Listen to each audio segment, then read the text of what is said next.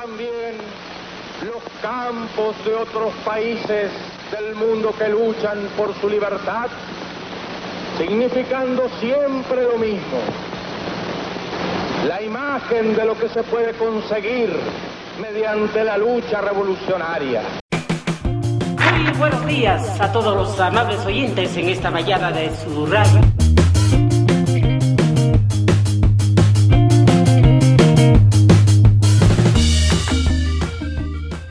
Fala galera, seja bem-vindo ao nosso podcast A Proletária dos Campos, um podcast que pretende aliar uma análise marxista com debates regionais e de história dos campos gerais. No episódio de hoje, iremos gravar uma discussão sobre o fenômeno das ocupações secundaristas nos colégios da cidade de Ponta Grossa. Não se esqueça de compartilhar, ajudando na divulgação do nosso projeto. Espero que gostem desse episódio. É isso aí, segue com a gente agora. Abraços!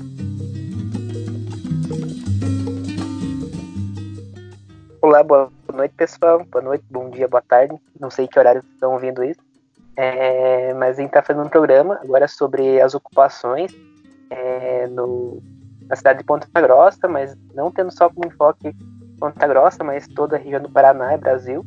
É, né, eu sou o Frederico, eu sou acadêmico do quarto ano de licenciatura em História, estamos né, aí no último ano, queremos se formar, não sabemos quando. É, aí é, nesse episódio a gente vai tratar mais sobre as ocupações que ocorreram em Ponta Grossa. E a gente tem três pessoas que participaram da ocupação, é, das ocupações aqui na cidade. A gente tem o, a Rayane e o Lucas, que participaram da ocupação no Borel. E tem o Luiz, que ele participou na ocupação no STEP. Daí eu vou pedir que vocês se apresentem. E é isso aí, pessoal. É, oi, gente. Meu nome é Rayane. É, eu sou acadêmica do quarto ano de Serviço Social da UEPG, Universidade Estadual de Ponta Grossa, e é isso aí. Oi pessoal, tudo bem? Eu sou o Lucas, eu sou acadêmico do terceiro ano do curso de Letras na UEPG, e é isso. Boa noite, bom dia, boa tarde pessoal, eu sou o Luiz, é, sou acadêmico de licenciatura em História, também estou no quarto ano. Vamos ver se a gente se forma aí. Estamos juntos nessa luta e eu participei das ocupações no Colégio CEP. E é isso aí, Fred. Continuamos então. Isso. É, como aqui todo mundo tem um pezinho assim pro lado do marxismo e tudo mais, acho que é interessante a gente começar essa discussão meio traçando uma conjuntura né, política, social, ali da época que começaram as ocupações em 2016, né? Então tentar falar mais, mais, mais ou menos como que estavam os ânimos assim no Brasil, no Paraná, assim, o que foi, né, tipo, quais foram as motivações que levaram às ocupações e tudo mais. Acho que vocês podiam começar falando, falando mais ou menos sobre isso, assim, qual que era e levou também vocês à, à ocupação, assim.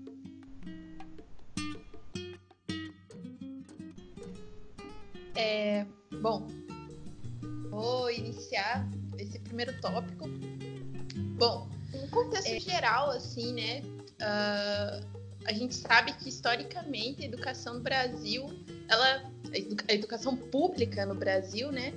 Ela tem, ela, ela sofre processos de sucateamento, né? A educação na conjuntura, né? No status quo do, do capital em si, né?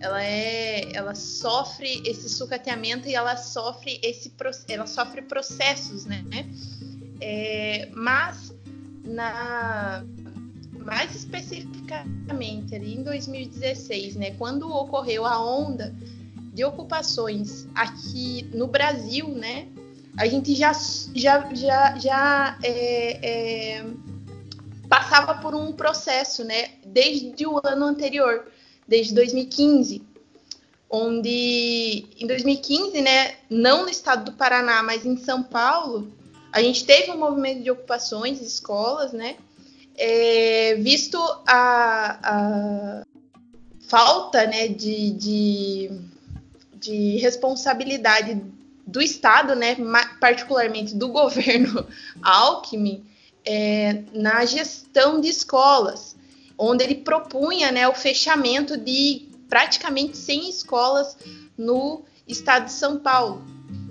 E lá o, aconteceu, né, um movimento é, bem é, um movimento bem grande de ocupação de escolas, né, um movimento é, é, é protagonizado aí pelos estudantes secundaristas paulistas e visto todo esse período, né, todo, todo, todo esse movimento, né, particularmente o Paraná, né, e o restante do Brasil, ele se espelhou nisso, né? Por quê? Porque especificamente aqui no Paraná, né, o período do governo Richa ficou conhecido como o período mais obscuro para a educação é, é, aqui dos, dos estudantes paranaenses, né? É, a falta de recursos, escolas também sendo fechadas, é, além de tudo, a PEC, né, estava na, eferve, na efervescência, né, a discussão sobre a PEC do teto de gastos, onde congelava, né, os investimentos da educação durante 20 anos, é, enfim, inúmeros ataques não só no âmbito estadual, como também no âmbito é, federal, é, para com a, na educação, né, na, na política pública de, da educação, né, é, é, várias investidas, né, do governo é, para o sucateamento da educação, né. E além de tudo, né, existia que a gente tinha aquele início, né, a gente estava naquele início de, de disputa nas redes sociais. Eu lembro, eu lembro bem que na, nesse período, né, a gente tentava os colégios, né, eles criavam páginas e tal. É, ah, ocupa Borel, ocupa Regente, né? Os colégios tinham as páginas onde a gente tentava, era, era a gente tinha é, várias ações é, de divulgação das atividades que eram feitas dentro do colégio, porque a gente estava tentando convencer, né, todos a, sociedade no geral, mas principalmente, né, aquelas pessoas que ficavam criminalizando o movimento, né, é, de que aquele movimento era um movimento justo, era um movimento em defesa da educação, era um movimento que, que era para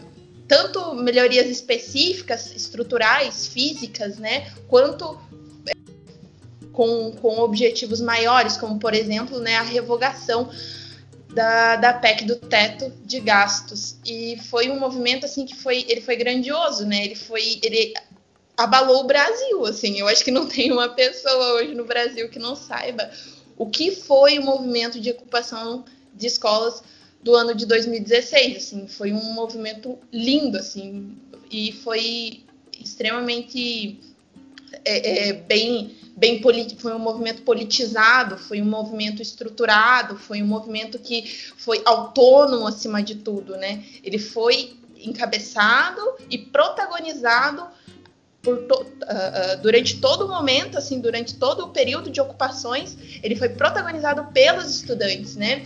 E inclusive estudantes que foram até espaços públicos, né? Defender os seus posicionamentos, defender as suas, as suas pautas e que, e que é, de fato, assim, não, não, não baixaram a guarda, assim. Eu acho que em momento algum, já adiantando, né? Um pouquinho, mas é, em momento algum eu acho que os estudantes do ano de 2016 em seu movimento de ocupação é, em nenhum momento foram perdedores, assim, eu acho que foi, foi maravilhoso, assim, porque construiu, não só construiu um movimento social, né, não só construiu o movimento é, secundarista, fortaleceu o movimento secundarista, de estudantes secundaristas, do Brasil como um todo, como também é, demarcou né, é, que eles existiam, é, que nós existíamos, né? É, demarcou a existência de estudantes, que estudantes existem e estudantes devem ser ouvidos, né? É, e eu acho que quando, se, quando a gente vai conversar sobre é, democracia, eu acho que um dos principais atores, né? Que a gente precisa escutar, né? Que a sociedade como um todo precisa ouvir são os estudantes, porque os estudantes eles são é, eles, eles são é, é, pilares ali, né, de, de, uma política pública que é essencial na vida da, na, na, nossa existência, né? Eles são, é, enfim, bem chavão, assim, mas eles são, tipo, o futuro, né? Então, tipo, é, é, se a gente não ouve os estudantes, quem a gente ouve, né? Eu acho que se faltou alguma coisa, você quer complementar? Não, acho que é isso mesmo. A gente vinha de um, de um contexto bem complicado com a política do Beto Richa, né? Um ano antes ele tinha mandado a PM marchar para cima dos professores e daí vinha toda uma política de revogação de direitos, muito parecido com o que o Álvaro Dias tinha feito lá em 89. E aí no final do ano é quando a, a bomba estourou, né? Que esses cortes de gastos efetivamente estavam sendo feitos. E aí as escolas começaram a, a fazer suas ocupações, muito espelhadas em São Paulo, mas foi um movimento extremamente autônomo, em que cada uma começou a fazer por si e depois todo mundo se uniu. Então, e eu lembro também que na época, eu, eu tinha 17 anos, mas na época a gente saiu da ocupação muito frustrado, porque a gente não viu o resultado imediato. Mas hoje, olhando lá para trás, a gente vê que muitos militantes se formaram, muita gente que agora está atuando no movimento do ensino superior se formou como militante por causa do, das ocupações, seja organizado ou não, né? Então, acho que essa é uma herança muito importante para nossa geração, enquanto no sentido político, assim, algo que a gente talvez não veja num período tão próximo.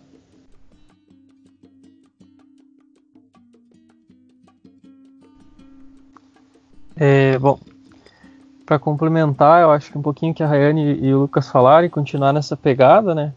É, eu, eu, queria colocar assim que, é, como é que no meu TCC eu tenho buscado a estudar, a procurar um pouquinho disso e dar uma, uma ampliada, num, historicizando um pouquinho esse, esse momento ali. Eu acho que analisando assim as ocupações e analisando os movimentos sociais pós junho de 2013, a gente tem uma maneira parecida de agir assim. É, junho de 2013 é, é algo que cabe ainda estudo e muita reflexão, e eu nem é, pretendo tocar nisso agora, né? A gente não pode ser rasteiro e dizer, ah, foi um movimento fascista, foi de direita, né? Porque eu acho que aquele momento ali ele é, ele é um divisor de água no, nos movimentos sociais no Brasil. Então ele não deve ser analisado de maneira rasteira, assim, é, e nem analisado de maneira é, é, exageradamente como um recorte, assim, como se a partir dali o Brasil tivesse desandado, né? É, pode ser análises perigosas, né, na minha opinião. É, acho que, a gente, mas a gente pode perceber uma maneira diferente de se organizar e atores e atrizes novas que despontam, né? Como o Lucas falava ali, com certeza as ocupações elas foram uma escola de militantes que surgem e atuam depois do movimento estudantil, né? Mas para falar assim, de um ponto de vista mais é, colocando uma perspectiva histórica, né, as ocupações é, em 2016 elas alcançam um nível nacional, porque elas têm reivindicam para si uma pauta nacional, né? Elas estão lutando contra a medida de reforma do ensino médio, né? Esse é o principal motivador das ocupações, assim, é o aglutinador de toda a revolta estudantil. E apesar de que é, em alguns lugares é, assumem algumas pautas pontuais, como alguns colégios aqui mesmo na cidade, que assumiram questões de infraestrutura da escola, coisas do tipo, assim, segurança, é, falta de democracia na gestão escolar e tal. Isso vai se somando às pautas, mas existe uma pauta principal que é a reforma do ensino médio, né? Isso é importante ressaltar. É, e é por isso que ela é tão importante. Assim, em 2016 a gente havia presenciado no Brasil em 2015, 2014, ocupações a nível regional, no Rio Grande do Sul, em Goiás, em São Paulo, como a Rayane colocava, né? Mas que é, lutavam e, e tinham uma pauta que, de unificação que era a nível regional, né? É, essas ocupações elas foram trazidas muito na memória das ocupações de 2016, na maneira de organizar, na maneira de como motivador, assim, era comum a gente encontrar falas do tipo, ah, vamos fazer como em São Paulo e tal, em São Paulo os caras já fizeram, pelo menos na, na minha experiência, na minha vivência da ocupação, a gente teve isso. A outra questão que eu gostaria de colocar aqui, além dessa da, desse tentar colocar tipo uma, essas ocupações como uma tradição nos movimentos sociais, né? Veio, foram acontecendo pequenas ocupações, aí vem um grande movimento, um grande fenômeno de ocupações, né, que tem características próprias e específicas, e essa unificação nacional.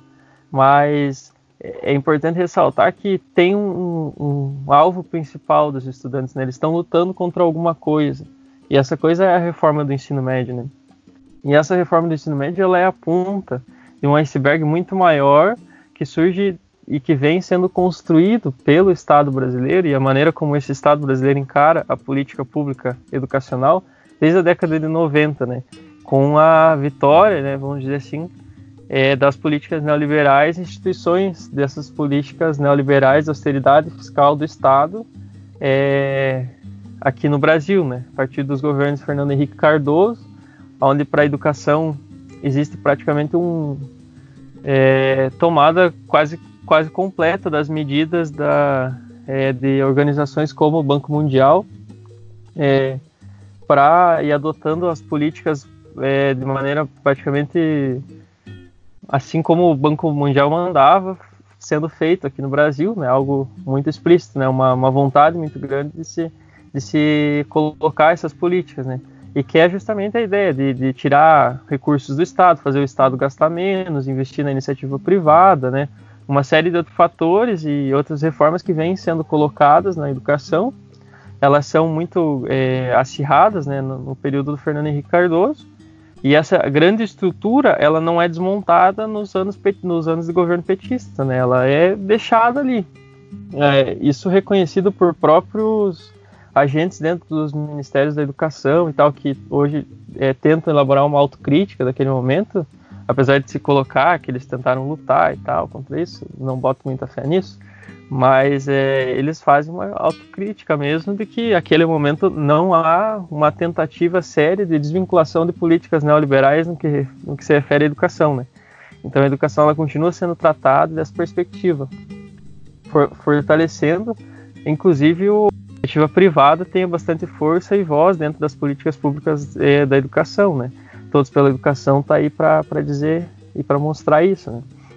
É, e essas políticas vêm sendo mantidas, né? não há, como eu falei, uma tentativa muito grande de rompimento com isso.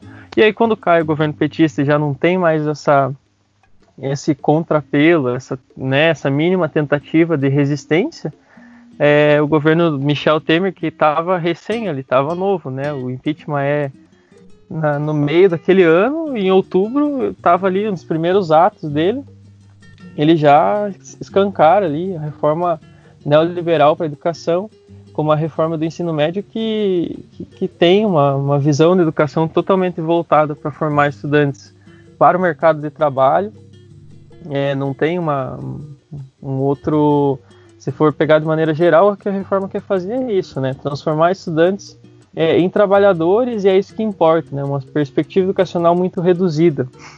E além de tudo, acho que esse debate maior eu acho que não chegava ainda talvez nos estudantes, porque a gente não via uma politização tão grande. Agora a gente conseguia perceber que a, que a ideia de, que a reforma trazia é, de, de é, aumento da carga horária, transformando o ensino médio em ensino médio integral, aquela ideia de, de, de, poder escolher, né, e a sensação e a noção que o estudante já tinha, que não ia dar certo aquela ideia de, de quebrar o ensino médio para que você possa ser livre de escolher essa furada, os estudantes já enxergaram ali. Os estudantes do ensino médio em 2016 já enxergaram que não ia dar certo aquela reforma, e olha só, né, é, se a gente for perguntar para vários professores hoje do, da rede estadual de ensino, você vai perguntar aí a reforma do ensino médio como que vai, eles vão falar, não sabemos porque a gente não vai conseguir implementar, o governo não sabe o que fazer, né? É até discussões que a gente vem tendo hoje em dia em sala de aula, né? A gente que vai, é, eu e o Fred, né? O Lucas ali, que é, acho que é licenciatura, né?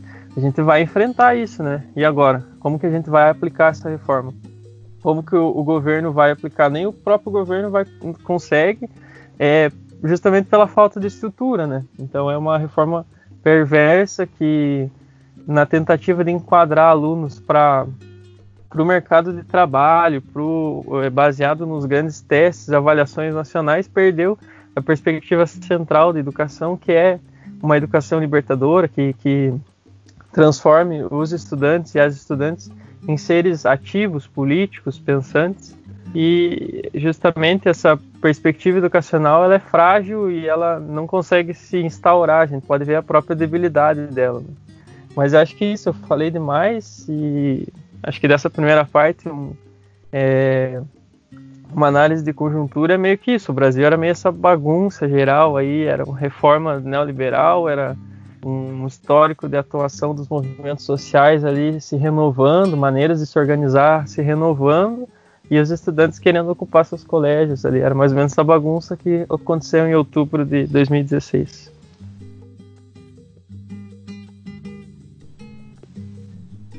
É bem interessante vocês falando isso, né? Assim, como os estudantes eles conseguiam, é, mesmo que pensando às vezes em, em coisas que eram mais da realidade deles, né? Tipo, falta de democracia na gestão escolar. É, eu, eu, moro perto do Frei Doroteu, é, do colégio é, estadual é, Frei, Doroteu de Pádua, e ali a principal reivindicações foi um dos primeiros colégios ocupados, assim, e a principal reivindicação dos alunos era a questão de salas de aula, assim, que eram salas de aula de madeira que elas foram construídas para serem temporárias, assim. E aí elas estavam assim há mais de sete anos funcionando como sala de aula, assim, então, sim, que eles podem refletir algo que é local, assim, né, que é questão que os alunos não conseguiam estudar direito naquelas salas de aula, mas revelam um problema maior, né, que é a questão tipo da falta de repasses do governo tanto estadual como federal para a educação, né. É, é bem interessante notar esses, esse como é um movimento nacional, não é algo local, localizado, né. É, o Luiz também ele estuda é, estudou um, por um tempo a, a Revolta dos Pinguins, né, que é algo mais daí que engloba a América Latina como um todo. Mas é bem interessante ver isso, assim. É, também, tipo, rememorando, né, as ocupações, dá pra gente ver a questão do pertencimento que a comunidade tem com o colégio, assim, né. O colégio, ele é parte do... Né, é uma parte da dinâmica daquele bairro, daquele local, né. Então, no caso de São Paulo, quando é, o Alckmin ele coloca a reorganização das escolas é, estaduais, que os alunos é, vão ter que ser redirecionados para essas escolas, você vê que isso quebra e mexe com toda a comunidade, né? Daí, alguns pontos que daí é, dá para a gente começar a dialogar também é a questão que foi colocado muito sobre a manipulação dos jovens, né? Eles estavam sendo cooptados pelos professores e pelos partidos políticos para é, atuar nisso e que eles não estavam sabendo muito bem levar a ocupação, que eles não tinham eles não tinham protagonismo sobre isso, a gente sabe que a história não é bem assim. E também dá para a gente conversar um pouco sobre a questão da falta de cobertura da mídia no início das ocupações, né? Ela tentou abafar, só que depois o movimento foi tão grande que não teve como não falar sobre isso, né? E acho que depois dessa introdução, assim, dava para a gente também comentar um pouquinho como se deu o processo de ocupação, né? É, como foi a organização para a ação, as assembleias, Grêmio Estudantil e tudo mais. Se vocês puderem comentar sobre isso, seria bem massa.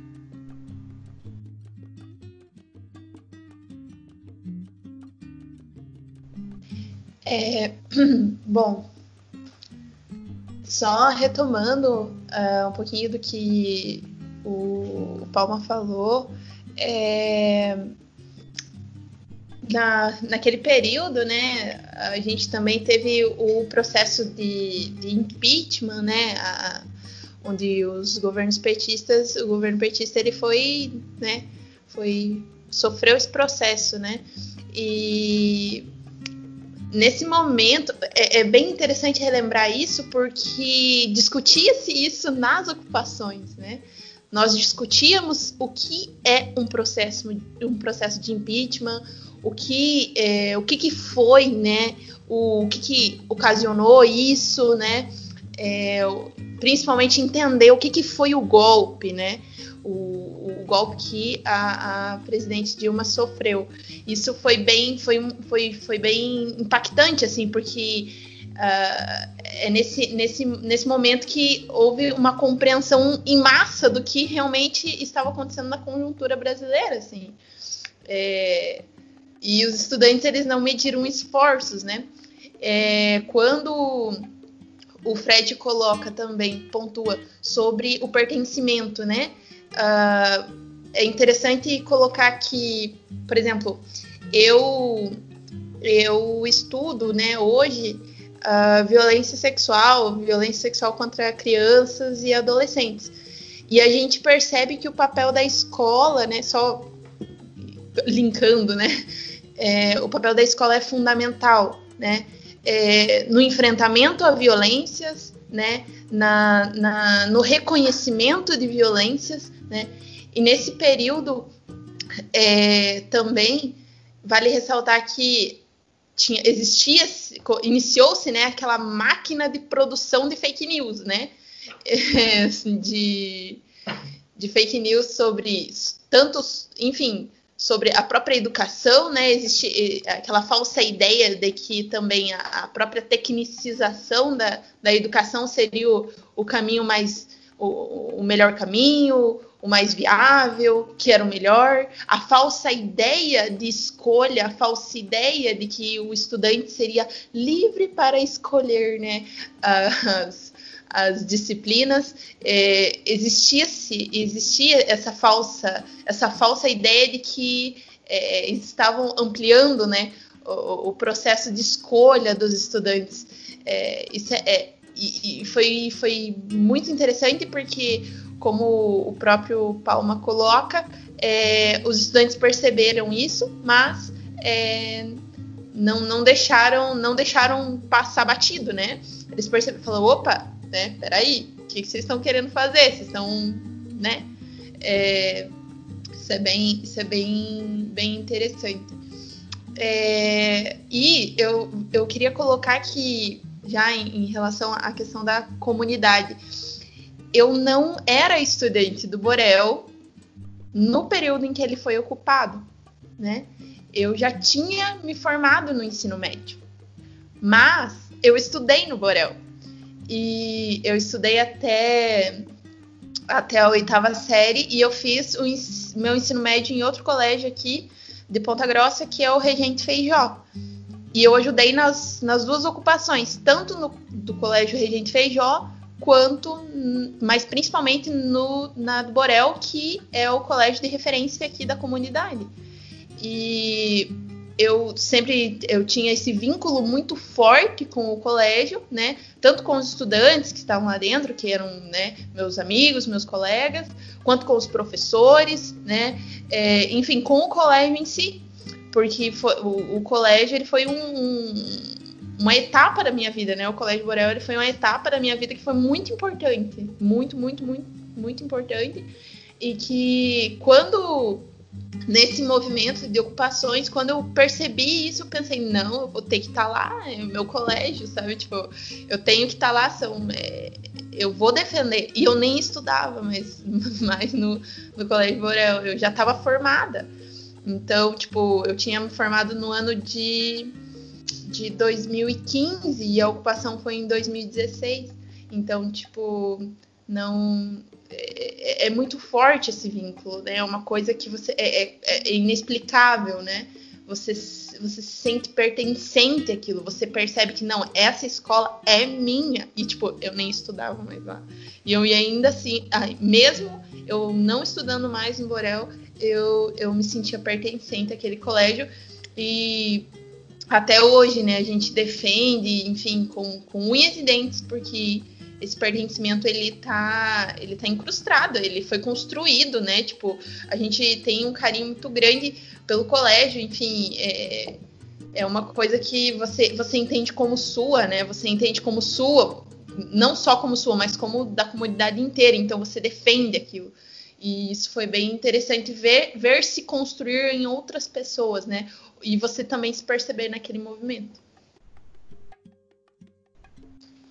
Então, falando mais especificamente sobre o Borel, né, que foi onde eu participei, a, a ocupação no Borel foi um movimento muito mais polarizado que os outros colégios, eu acredito, que a gente tinha todo um processo da formação do, da chapa do Grêmio Estudantil, que eu fazia parte, e do, no ano anterior a gente já teve uma briga enorme com a galera da, entre aspas, direita do colégio, por causa da eleição para diretor.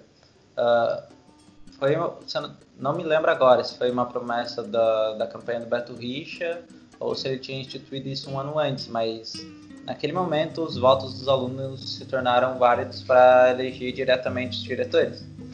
E aí no Borel a gente tinha três chapas, sendo uma caracteristicamente de esquerda e duas de direita.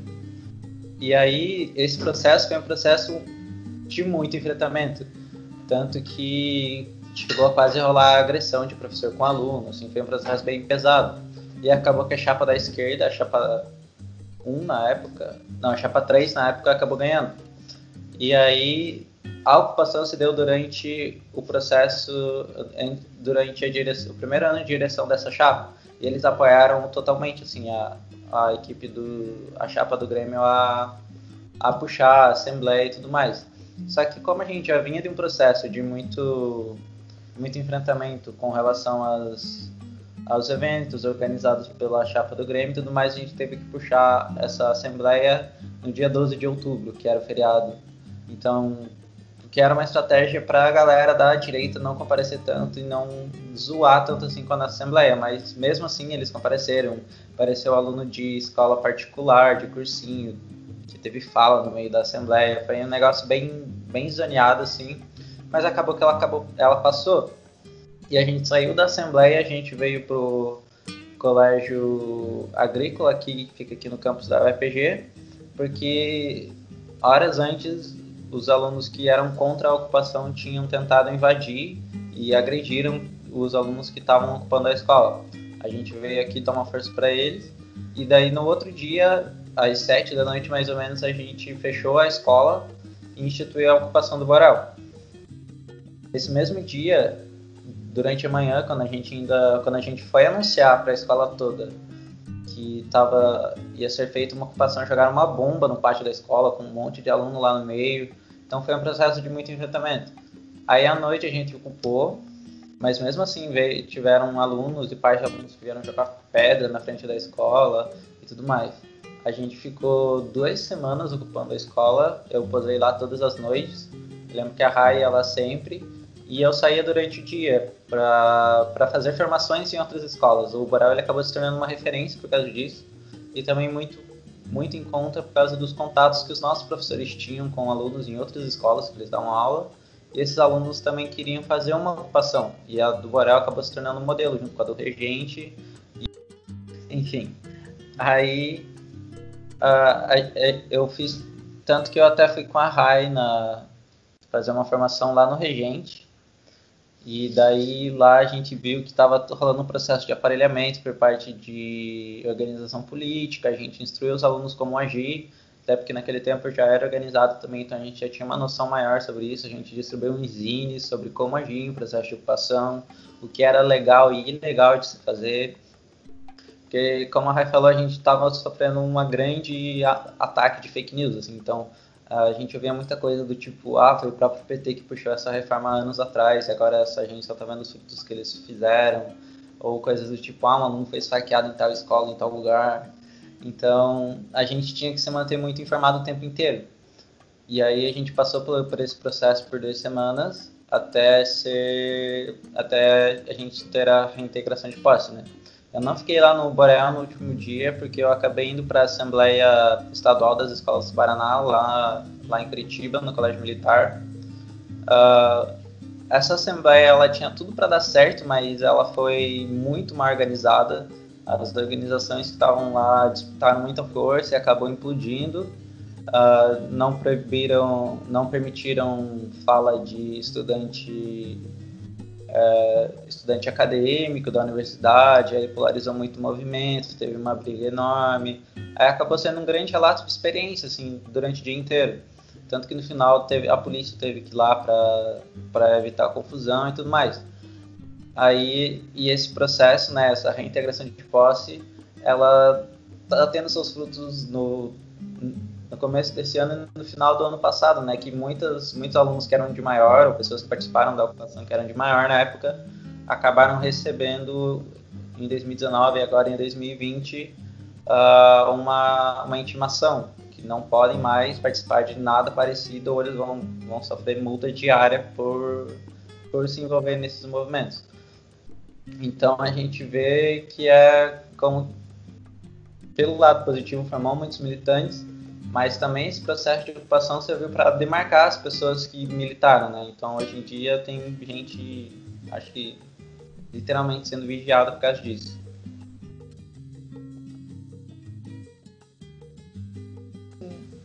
Interessante isso que o Luca coloca, porque eu me recordo de, de um, um fato bem marcante da minha vida, assim, foi quando marcante e assustador, assim, foi quando a polícia bateu na, no Borel. Isso foi uma. Um, em um dos dias, foi a primeira vez. E uma das representantes, né, que era uma colega nossa, é, que inclusive era responsável, né, porque ela era maior de idade, né, é, é, da, da ocupação também, ela foi atender a polícia e eu fui junto. E eles perguntaram o nome e tudo, mas a gente já tinha conversado antes, falar assim, ah, se perguntar o nosso nome, a gente vai falar somente o primeiro, né? Porque a gente sabe, né, da, da, de todo o histórico da polícia, mais especificamente da polícia militar no Brasil, a gente sabe como que eles agem, a gente sabe como que como como acontece todo esse processo, da, e principalmente a criminalização dos movimentos sociais. É, e a gente foi. Uh, isso era uma tarde, né? Isso era final de tarde, a polícia chegou lá na ocupação uh, pedindo para entrar e tudo mais, não sei o quê. E no fim, e, mas só que no fim a gente falou assim, olha, se vocês não têm nenhum mandato, nem nada, mandado de para entrar aqui dentro e tudo mais, que autorize vocês a entrar aqui dentro, a gente não pode deixar. E tá, daí ficou por isso mesmo e aí a polícia foi embora. Passando isso, uh, eu, eu lembro que eu, como eu moro próximo, bem pertinho do Borel, é, morava uma quadra atrás do colégio. Eu sempre ia para casa, né? Por, é, para avisar minha mãe e tudo mais. Eu ia, colava em casa para para pegar roupa, às vezes pegar comida, às vezes pegar tipo, enfim, pegar algumas coisas lá. E nesse dia em questão eu ia dar um bate e volta em casa. Eu vou, eu quando eu voltei para casa, é, voltei, aí eu já ia sair de volta porque eu ia voltar para ocupação é, eu ficava, era responsável lá pra, pela alimentação e tudo mais, fazer comida e tudo mais para os estudantes. É, nesse dia em questão, eu voltei para casa, troquei, tomei banho, tudo. Quando eu saí, tinha uma viatura da polícia na esquina da minha casa. Tipo, os mesmos policiais que estavam na frente, que tinham abordado a gente no, no colégio. Então, quando eu vi aquilo, eu fiquei, meu Deus. eu fiquei uh, com muito medo, muito medo. Eu tinha, no período eu tinha 18 já, e eu, mas eu fiquei com muito medo. Eu fiquei com muito medo. Eu fiquei assim. Nossa, eu. É, é, não sei, eu fiquei traumatizada, sabe? Porque foi uma coisa assim surreal, assim, nunca tinha acontecido comigo. E eu vi, quando eu vi que eu falei, não, não, não, nada a ver, não, nada a ver. Eu fiquei tipo num período de negação assim, mas eu falei, não, é verdade, mano, eles estão aqui e eles estão tipo eles me, acabaram de me ver, eles não sabiam o meu nome completo, e, tipo, eles sabiam onde eu morava. Então é uma coisa que assusta muito, assim, sabe? Assusta muito porque é, é uma coisa assim você vê acontecer, você ouve falar sobre a criminalização dos movimentos sociais. Mas quando você vive na pele isso, você pensa assim, meu Deus, o que está acontecendo? Assim, você não sabe discernir, você não sabe, você não consegue digerir aquilo. É bem, é, foi bem complicado assim.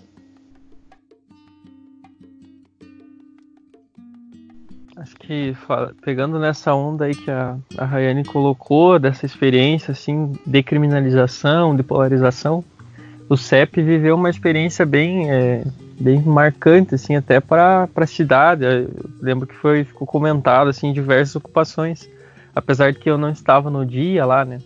Mas foi assim, a nossa também ocorreu essa relação de forças com a direção do colégio. A, a chapa, no nosso caso aí, a chapa mais à direita ganhou aquela eleição, um pouco antes das ocupações. E, enfim, a gente, os que, que se colocaram ali à frente para organizar e a puxar, vamos dizer, esse movimento, não, não, não tinha uma boa relação, né? Nós não tínhamos uma boa relação com a direção do colégio. Em geral, os que, que, que se colocaram para ocupar o colégio não tinham uma boa relação. E, enfim, houve uma tentativa grande da, de um golpe, assim mesmo, da, da direção, é, é, onde eles convocaram uma assembleia de estudantes, né, no, no, mundo deles, em que só no mundo deles é que um diretor de colégio pode convocar uma assembleia de estudantes, né, em nome do Grêmio, assim. E, então ele convoca isso para decidir o futuro das ocupações. E a gente falou, não, tá louco? É, não faz o menor sentido a direção convocar isso, né? os estudantes, e a escola tinha um Grêmio, né?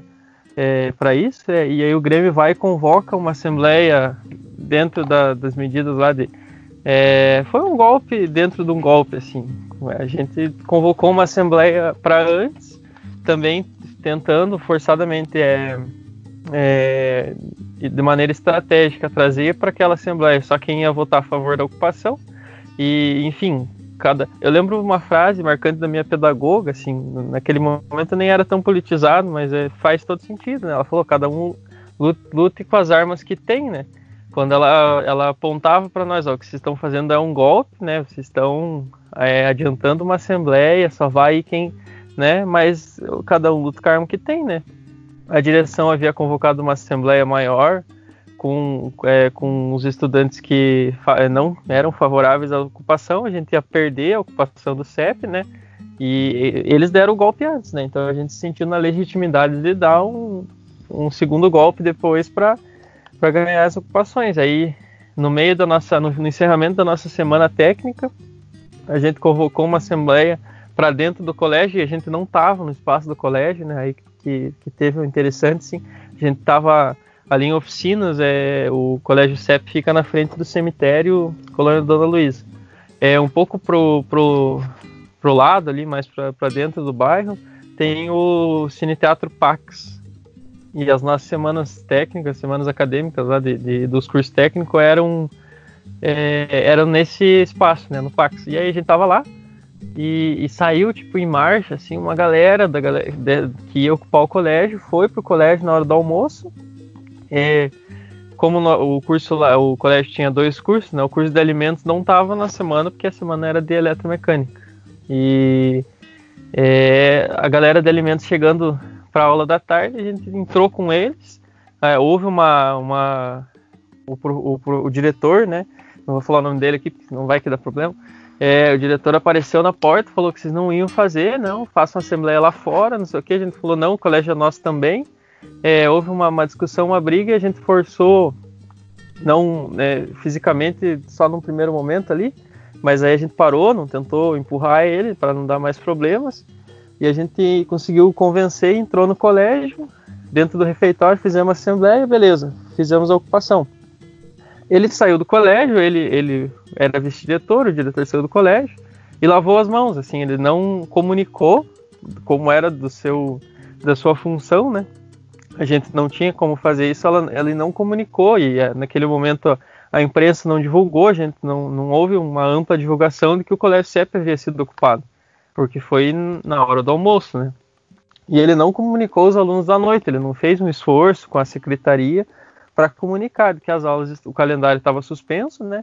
E, e não haveria aula à noite, né? Porque no momento da ocupação foi de praxe, assim, uma o Estado ele é, organizou a sua atuação, né? O, então tinha todo um esquema ali, a polícia ia fazer um BO junto com a direção e tal. Eles já estavam prevendo, né, como a Rai colocou, essa criminalização, né? Focar algumas pessoas para eles poder prender ou processar e, e ter organizado um, um, instrumento burocrático ali para poder, no futuro, quando as ocupações acabassem, é, é, continuar com processos. E conseguiram, né? A gente sabe de alunos e amigos nossos aí que ainda tem processo nas costas, né? Enfim, ele não comunicou a, a, a, turma da noite, a turma da noite é composta por, na sua grande maioria, trabalhadores, né? Porque o colégio também oferecia cursos subsequentes, que a gente chamava, né? Que era depois do ensino médio. Chegou toda a galera às 6 horas da tarde para que eles queriam estudar, eles não estavam sabendo a ocupação. E aí foi aquela guerra na frente do CEP lá, porque aí nós fechamos o colégio. E eu não estava nesse dia, né? Mas pelos relatos e pela galera contando, né? Eles fecham o colégio e aí ficou aquela polarização. De um lado da galera que queria entrar no colégio, né? Os, os trabalhadores, né? A galera que saiu da, da, da indústria e tal, e que fazia curso lá, ou enfim, galera muito mais velha, assim, não era estudante, não era jovem. E eles querendo entrar, e a gente dizendo, não, não vão entrar, tá ocupado o colégio, o calendário foi suspenso, não vai ter aula, não vai ter professor e tal. E foi, houve um princípio de enfrentamento, a polícia colou, houve muito bate-boca e tal. É, de violência física não, não, não, chegou a ter nada muito, não, não, nada muito sério, assim, nada que precisasse depois ser levado para a polícia, mas enfim, foi a batalha do CEP ali. Foi para a gente estudante foi interessante, né? Toda aquela questão. Hoje estudando e lendo um pouquinho e, e, analisando um pouquinho a realidade, eu não, não percebi isso na época, né? Mas essa polarização, assim como o, a política neoliberal de educação, tentei demonstrar que tem um histórico de atuação, essa polarização ela foi construída, né? Essas bases e essa galera depois que, que puxou é, campanhas do tipo desocupa a minha escola, eu quero estudar, é, tinha outros nomes, eu não me lembro exatamente assim, mas muito é, encabeçado assim pelo Movimento Brasil Livre, né, pelo MBL, ela foi construída desde a década de 90, né? É, então existem uma série de estudos que a gente pode pensar assim como esses é, think tanks, né, que são aparelhos, né, é, de construção ideológica neoliberal, vêm sendo investidos, né, vêm sendo construídos desde a década de 90, é, se manifestando agora aqui no MBL, né, que é um um braço do movimento da ONG Estudantes pela Liberdade que tem essa noção, essa ideia de, de criar é, e de desenvolver o pensamento liberal aí entre a juventude e tal, e formar pensadores livres, né, enfim.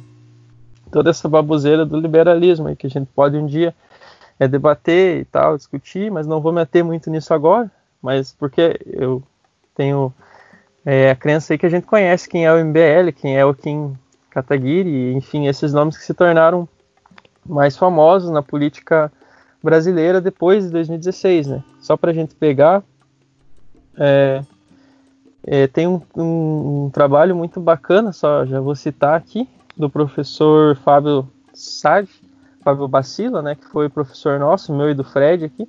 Ele faz um estudo também sobre o MBL, mas sobre outros think tanks aqui no Brasil, então fica a dica e depois eu passo o nome mais certinho. E esse, essa galera ela estava presente nas ocupações de maneira a fazer essa oposição, assim, né?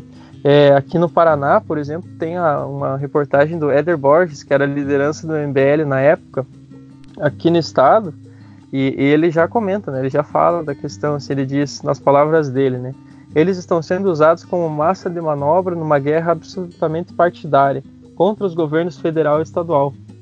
Essa polarização, né, é essa ideia de que a gente era massa de manobra da esquerda, de que né, era essa ideia que a gente veria depois em 2018, né, de maneira muito acirrada nas eleições, né, as fake news e essa é, perspectiva grosseira de educação e de doutrinação, né? Que nós éramos os jovens doutrinados e tal.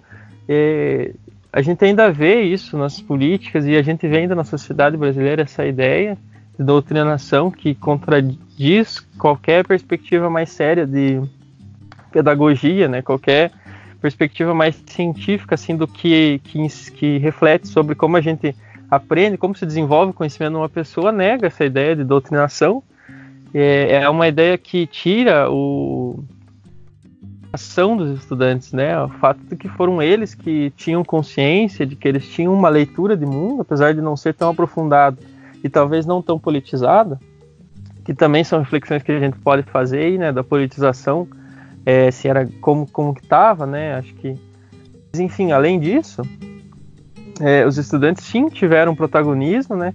é, sabiam sim o que estavam fazendo, né? Não era uma massa de manobra, como uma galera vem ou tenta colocar aí. É, enfim, eu queria comentar, né, que existe uma estrutura de construção também, uma iniciativa de é, investimento né, nesses aparelhos privados da hegemonia é, e que a gente viu manifestar claramente, né? A gente vê claramente a inação é, do MVL e tal, nessa galera que fez, ocupação, fez oposição ocupação, é, e a gente sentiu isso na pele, né, Rayane e Lucas? A gente, dentro das ocupações, a, a gente é, sentia ali, porque era, era, no nível regional, né? É, você saía da porta do teu colégio e, geralmente, né? Pelo menos o meu colégio também era no bairro, de vocês também é no bairro. Então você sai e você sai na casa do, né? O colégio tem vizinhos, ele não tem ao lado do colégio não é, não são lojas, né? Então são outros moradores e, e essa dinâmica de, de um colégio dentro do bairro, eu acho que favorecia essa dicotomia, assim, a gente percebia mais na pele essa dicotomia, galera xingando a gente de vagabundo e tal. Essa coisa a gente sofreu bem. Eu acho que pega muito essa questão de ser essa relação da escola, que a escola tem com o bairro, né? Isso deu a cara das ocupações de 2016. É, dá pra gente debater mais e discutir mais. E se deixar, eu vou falando aí, vocês tem que me cortar. Mas é isso.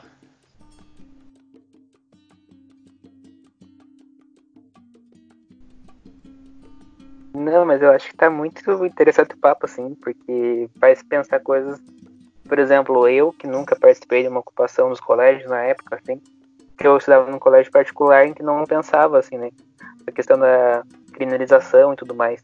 E tá para ver também como essa criminalização ela ocorria até pelo não só pelo aparelho, né, tipo repressivo do Estado que seria a polícia, mas também pela pela mídia, né?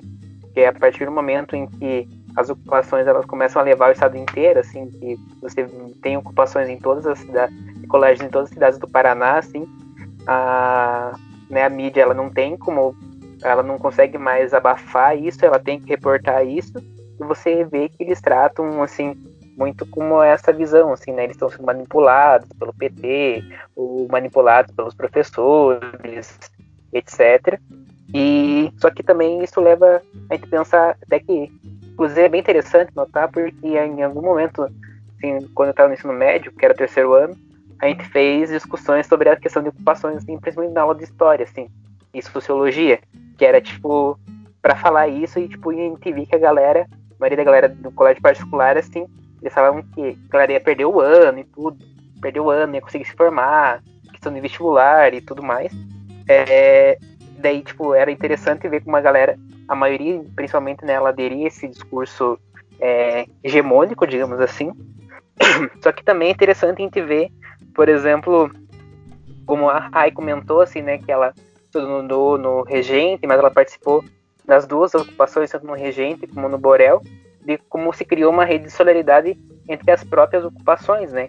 O pessoal de uma ocupação ia na outra para ajudar, etc. É, eu queria que vocês comentassem sobre isso também. É, se a Rai, né, se ela, a Rai e o Lucas, eles participaram das duas, puder comentar assim a diferença entre a ocupação num colégio periférico, como é o caso, por exemplo, do Borel, do CEP, né, e do Regente, que ele é um colégio é, central, né, inclusive o Regente Feijó é o maior, é o segundo maior colégio do estado do Paraná, então ele ser ocupado tinha uma importância bem grande, assim, e é interessante também pensar a noção do CEP, porque ele é um colégio que tem ensino técnico, então ele é um colégio diferente assim do Borel e do do Regente. Também se vocês puderem comentar assim como que foi a questão da organização no dia a dia das ocupações, né? Como as atividades e né, as pautas foram se, dos estudantes foram se complexificando e como foi essa gestão de espaço, né? Porque muita gente falava que eram bando de vagabundos e tudo mais, mas vocês faziam oficinas, tinha aulas, etc. E era mais ou menos relatar como que foi esse dia a dia na ocupação.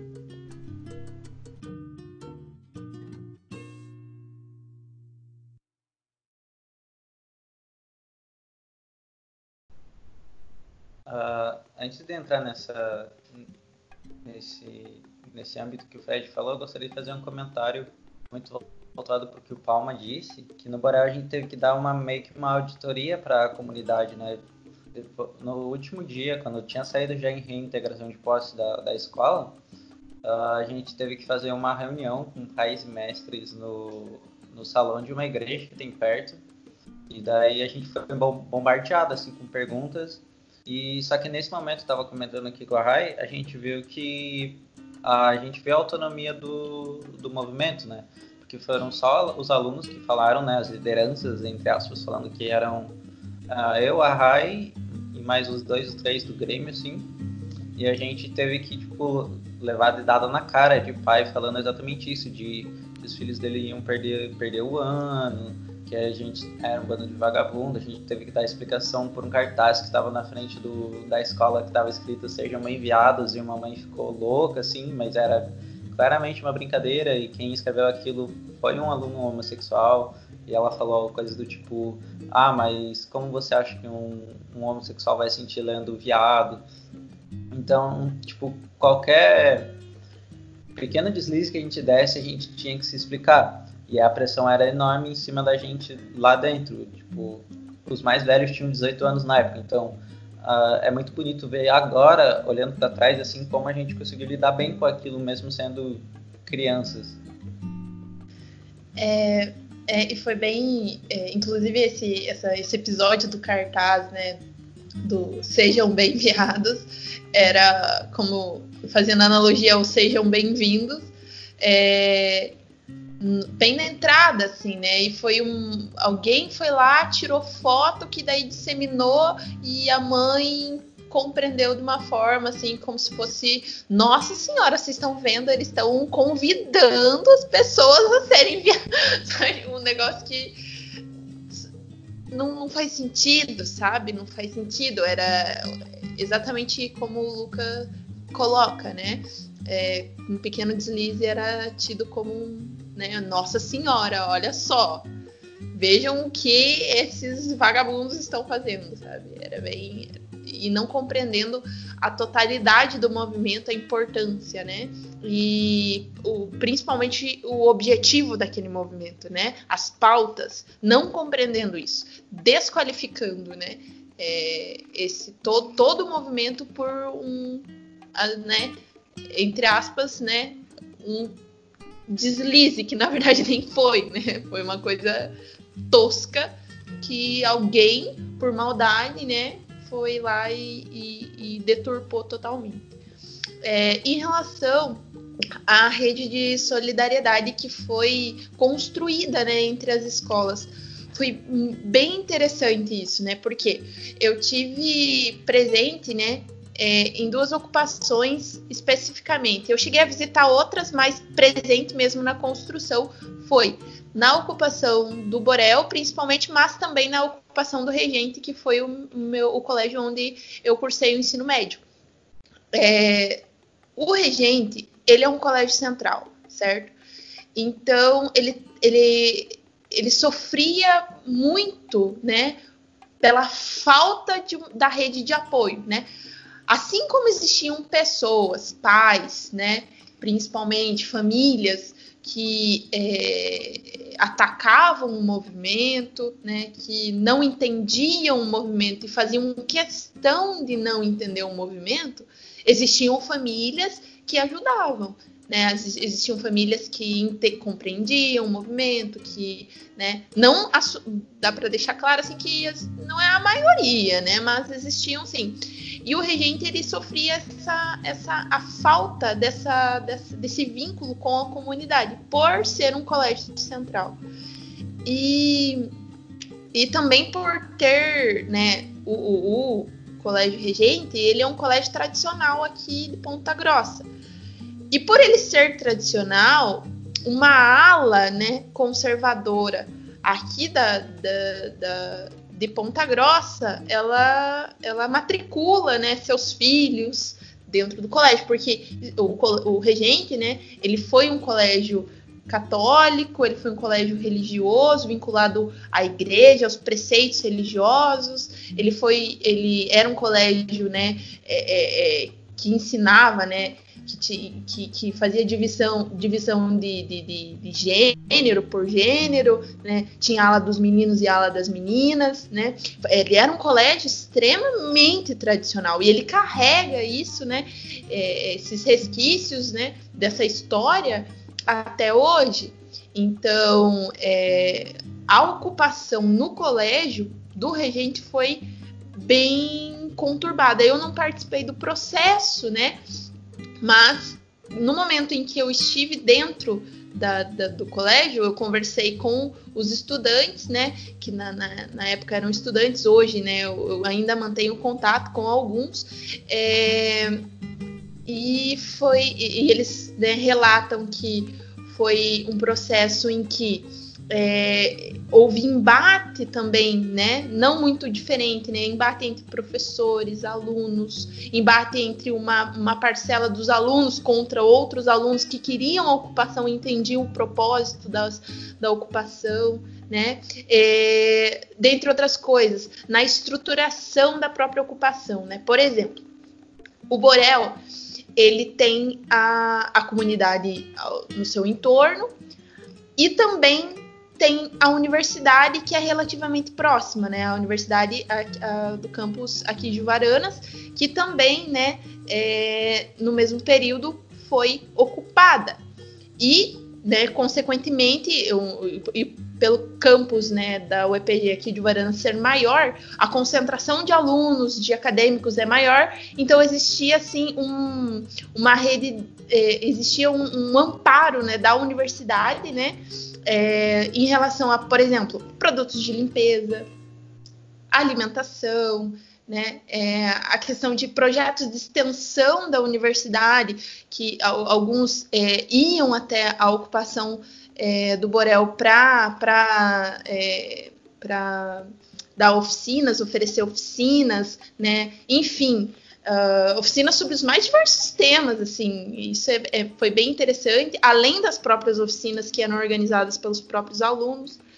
É, e o regente, ele, ele ele sofreu esse isolamento. Não vou dizer que a universidade não foi até lá, obviamente que foi, mas uh, em relação a, por exemplo, a alimentação, onde a gente poderia, quem sabe, sair na, na, de porta em porta, né, aqui no, na, na, comunidade ao entorno do Borel, explicando o que, que era ocupação e quem sabe pedindo ajuda, pedindo alimento, explicando e tudo mais, panfletando, né?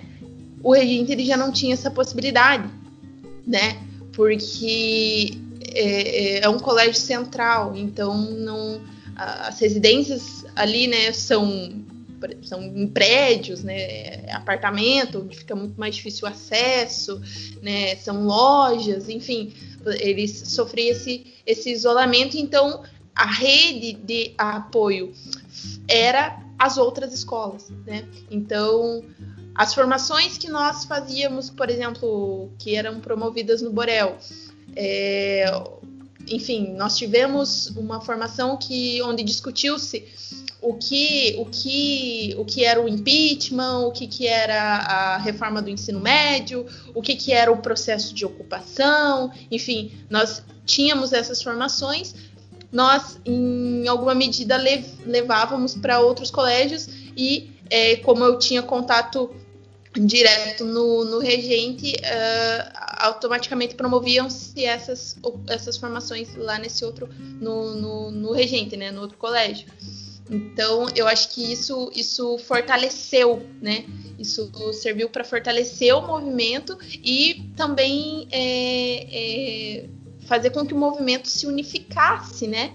É, isso é bem, bem, bem, foi bem importante, assim, para que para que o movimento, por exemplo, do, do, do, colégio regente, né, caracterizado enquanto um colégio central, um, um colégio tradicional, um colégio que é, abrigava, né, e até hoje abriga, né, uma ala conservadora, uma ala reacionária aqui da, da, da cidade, né, é, foi é, essa, essa, rede de apoio foi muito importante para que a ocupação ela existisse lá dentro e para que os para que os, os, os estudantes compreendessem que eles não estavam sozinhos né, em todo esse processo. É, eu acredito que em relação ao apoio seja isso.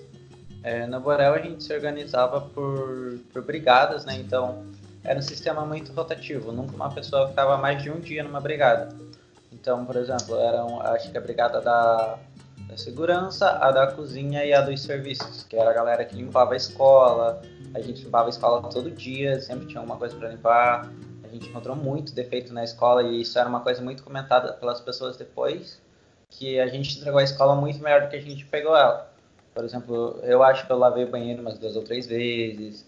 A gente fez separos até técnicos, assim, tipo ligar fiação da escola, pintura. E também, tipo, tinha uma sala que era só de entulho, a gente entrou nela, tirou o entulho, jogou o que era jogável ou deixou separado que a gente não podia jogar porque era do Estado. A gente entrou, pintou essa sala e hoje em dia ela é usada como sala do reforço pela escola, por exemplo. E aí a gente, aí tinha a brigada da segurança, porque como eu disse, a gente sofreu um, foi um processo muito árduo, então a gente tinha muito medo de ameaças de pessoas tentarem invadir a escola de madrugada, e o alarme sempre se tocava às vezes de madrugada, então a gente sempre tinha que ficar meio alerta. A gente tinha rondas durante a madrugada para todo mundo ficar olhando, tinha é, gente no portão para ficar para ficar controlando quem entrava, quem saía. Ah, inclusive teve um, teve um, teve confusões lá dentro, né? Tipo pessoas acusando ah, o roubo de celular pra, por parte de outras pessoas. Era essa brigada de segurança do dia que cuidava.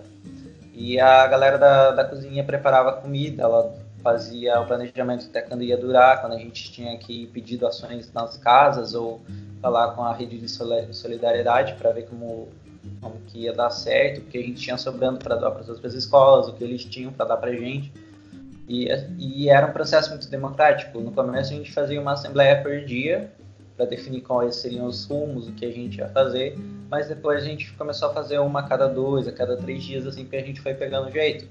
E, e isso fe, fez com que a nossa ocupação fosse, ela fosse muito pacífica lá dentro, assim, tipo, a galera que no começo era contra e acabou indo para conhecer, eles saíram de lá muito, muito orgulhosos de terem construído o movimento. Eu acho que isso foi muito importante, porque a gente dava oficinas, como a Rai falou, tinha extensões da, da UEPG aqui do campus que iam para lá e, e, eram debates que realmente interessavam os alunos. Então, tipo, saía na oficina quem queria, e era, um, era uma estrutura muito parecida com o que a universidade é, proporciona. E eram coisas que os alunos queriam ir, então sempre lotavam as oficinas, assim, e era, tipo, muito interessante ver como os alunos, até alunos que eram tidos como ruins ou repetentes pela, pela, pela noção básica de ensino, eles iam e eles proporcionavam debates incríveis, assim, lá dentro não eram só coisas de humanas, eram coisas de exatas, de naturais, porque lá no Borel também tem cursos técnicos, assim como o CEP. Então foi um foi um processo inteiramente muito democrático, assim, do começo ao fim. Tanto que até hoje a gente mantém contato com todo mundo que participou, assim.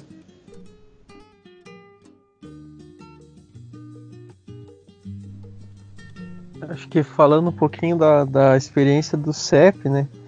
Eu queria colocar dois pontos aqui, assim, é... primeiro eu vou falar da, da, experiência, assim, em si, como que foi e tal, como que eu vivi, como que o CEP, né, viveu, e, e outra é tentar refletir um pouquinho sobre essa relação com o movimento já instituído, né, o que eu pude perceber, assim, é, o que eu pude ler um pouco, estudar um pouco sobre o movimento tradicional, né, o, as organizações estudantis, as entidades representativas e tal é, na experiência do CEP, né, depois do ocupado, acho que acho que é interessante a gente ressaltar aqui, é, para quem participou da ocupação, isso sempre foi muito claro, né?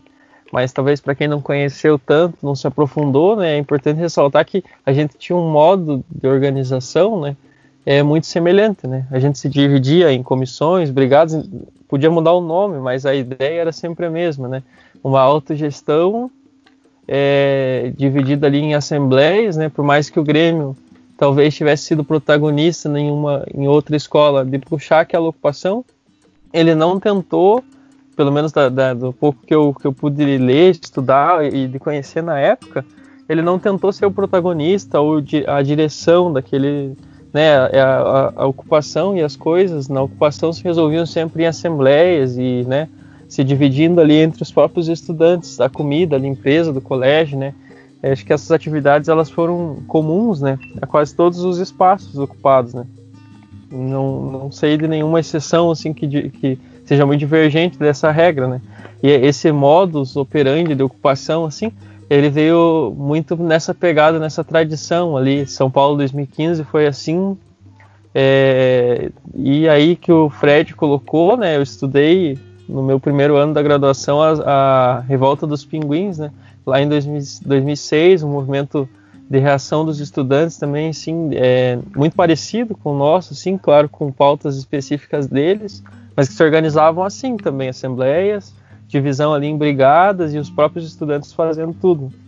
Acho que um, um ponto interessante. Ah, e eu não coloquei até agora, né? Me perdoem aí os meus companheiros que ocuparam comigo o colégio, mas o colégio CEP, na verdade, foi ocupado junto com o colégio Dona. É, esqueci o nome do colégio agora, é Colégio Dona Luísa, é alguma coisa assim, mas que era um colégio que dividia né, o mesmo prédio com a gente, a gente estudava junto. O, é, esse colégio era um colégio de ensino médio regular, o nosso era um ensino técnico, né? A gente ocupou junto desde o início. Na primeira semana a gente é, é, organizou a ocupação junto, ou seja, eram assembleias conjuntas, decisões unificadas e o, o CEP e o Dona Luísa é, andavam na mesma direção. Aí houve uma briga ali entre nós e eles e tal. A gente se dividiu tanto na cozinha, tanto na assembleia e nas decisões. E aí eu não tive mais tanto contato, apesar de gente estar no mesmo prédio, né? Eles, eles tinham o colégio deles e o espaço deles, eles ficaram mais retidos ao deles lá. Mas a gente tentou tocar unificado atividades de, é, culturais e, e de formação política, né? Eu, na, naquele momento específico, assim, eu estava fazendo cursinho, então eu, é, durante a semana eu não conseguia estar muito presente lá, eu ficava mais à tarde só. Então eu ajudei em algumas atividades de, de de limpeza, de manutenção do local, né? E acabei não, não participando de tantas discussões e oficinas que, que foram trazidas lá para o CEP. É, mas teve uma experiência bacana também com a, com a UPG, assim, que foi quando no primeiro dia da ocupação a gente estava lá, primeiro ou segundo dia meio nervoso, né, que essa questão da segurança preocupou bastante, a, acho que todas as ocupações, né, porque a gente sabia que tinha uma reação da sociedade, uma, uma reação contrária, né? A galera ali, alguns colégios foram invadidos ou tentados, né? Que houve essa tentativa de invasão. O CEP era um colégio muito aberto, assim, tipo, dá para você entrar e sair e, e, ele é, ele tem muitas é, saídas assim para lugares vazios, assim, para campos, porque pelo lugar onde ele se, se, se localiza. Né? E a gente tinha uma preocupação dobrada, redobrada com a segurança. É, mas teve um dia que chegou um carro lá e começou a fazer perguntas pra gente, e a gente assustado, assim, o que que tá acontecendo, o que tá acontecendo. Aí elas, né, falaram, a gente é do curso de letras da UEPG e tal. E, e chegaram, abriram o porta-malas do carro e começaram a descarregar alimentos e coisas assim. Então, para nós foi uma experiência de solidariedade assim entre as ocupações muito forte. E é, eu acho que foi uma experiência marcante para todos os estudantes. Até a gente teve alguns relatos assim de pessoas que chegaram na, na ocupação e, e, e, posteriormente tipo se convenceram, começaram a ajudar e tal. A outra relação que eu gostaria de ressaltar aqui, que eu acho bacana, interessante, é a relação com o movimento estudantil institucionalizado, assim, né? As uniões municipais, estaduais e a União Nacional dos Estudantes, né? É que, que a, a UNE, na verdade, é representação dos universitários, mas ela e a UBS, né, que é dos estudantes secundaristas, ela teve um papel inteligente até meu ver assim, porque ela não se colocou à frente, acima das ocupações, como a, a mentora ou o órgão de direção, porque ela viu que era maior que ela, né? acho que ela teve essa visão ali. Eu não conhecia muito bem a, a política dela, né? mas pelas ações que ela tentou tomar, ela jamais tentou tirar o protagonismo dos estudantes, né? Acho que isso foi uma jogada inteligente da, da organização. E, por exemplo, na minha escola, pensando no âmbito mais regional, mais local, existia até uma. A, a, ela era a presidente do Grêmio, ela fazia parte também da UMESP, né? União Municipal dos Estudantes Secundaristas. E, e existia essa ajuda da UMESP no sentido de trazer um auxílio até mesmo legal, assim, a gente recebeu algumas visitas de alguns advogados que nos auxiliavam, né, alguns que que traziam uma experiência política, tipo, ah, façam isso, não façam, né? Mas tentando auxiliar, né? Jamais de tomar conta, assim. E até isso era um algo que é, tipo assim, tava, tava nos estudantes, eles queriam ser protagonistas, né? Isso é sintoma também, de, depois poderia desembocar num, a gente refletir o quanto aquela ideia é, já refletida mais ou melhor assim por alguns sociólogos da ideia de pós-política, né? O quanto aquela ideia do não sou de nenhum partido, não sou nem de direita nem de esquerda, estava é, embutida, embutida nessa visão é, de não querer ser guiado, não, não querer ser dirigido por nenhuma organização institucional, institucionalizada, né? Então, se a, se a UNE, a, a UBS chegasse lá e falasse façam isso, façam aquilo, ia ter um enfrentamento, com certeza, porque os estudantes tinham muito certo isso, né? Nós queremos tomar as nossas decisões, apesar de é, haver uma, uma, certa um direcionamento, assim, um certo, né, galera indo para o mesmo lado, assim, né, naquele momento na, na tomada de decisões políticas, né? Mas havia esse, talvez, é, é algo a se refletir aí, né? Ideia de não querer, eh, não querer ser nem de um lado nem do outro, não querer ser representado por partidos, isso pode ser perigoso, né? Isso pode desembocar em, em, em enfim, em reações não tão legais, assim. Mas naquele momento foi positivo, né? Houve essa ideia de porque eh, favoreceu e fortaleceu o protagonismo dos estudantes. É, eu acho que, bom, que eu lembro que, que da, da experiência, da reflexão que eu queria fazer era isso, mas tem mais coisas, a gente vai continuando aí. É interessante a gente falar sobre isso, porque muito tem aquele jargão, né? Que a juventude, né, os adolescentes, as crianças são o futuro nação, etc. E aí, num processo onde era os estudantes, né, os jovens tomando a frente de um processo político mesmo, né, a gente via que os governantes eh, eles mudaram o tom desse discurso por justamente o medo de ver a, aquele mundaréu de escola tudo ocupado, assim, né. Eu avalio muito a, a ocupação das escolas, assim, é muito parecido também com a greve dos caminhoneiros que a gente teve, assim, né quando os governantes eles caírem na real assim que se a né, população parar assim cai tudo assim porque quem tem poder mesmo é o povo assim né? Acho que eles começam a eles têm muito medo desses processos porque mostram como é frágil o poder que eles dizem que tem que na verdade né, é o poder emana do povo etc e aí acho que mais meio que pegando para encerrar assim né o episódio do mais poderia falar que tipo né, o processo de ocupação ele foi mais ou menos em torno de um mês de movimentação, e aí até que começaram a ter os processos de reintegração de posse, assim, né? Daí é só relatar um pouquinho como que foi esse processo de reintegração de posse. Sei que o Lucas já deu uma pincelada sobre isso. E também falar o que ficou, assim, para vocês, pessoalmente, dessa experiência política, mas também de, o que ficou de herança, assim, para o movimento estudantil em torno das ocupações.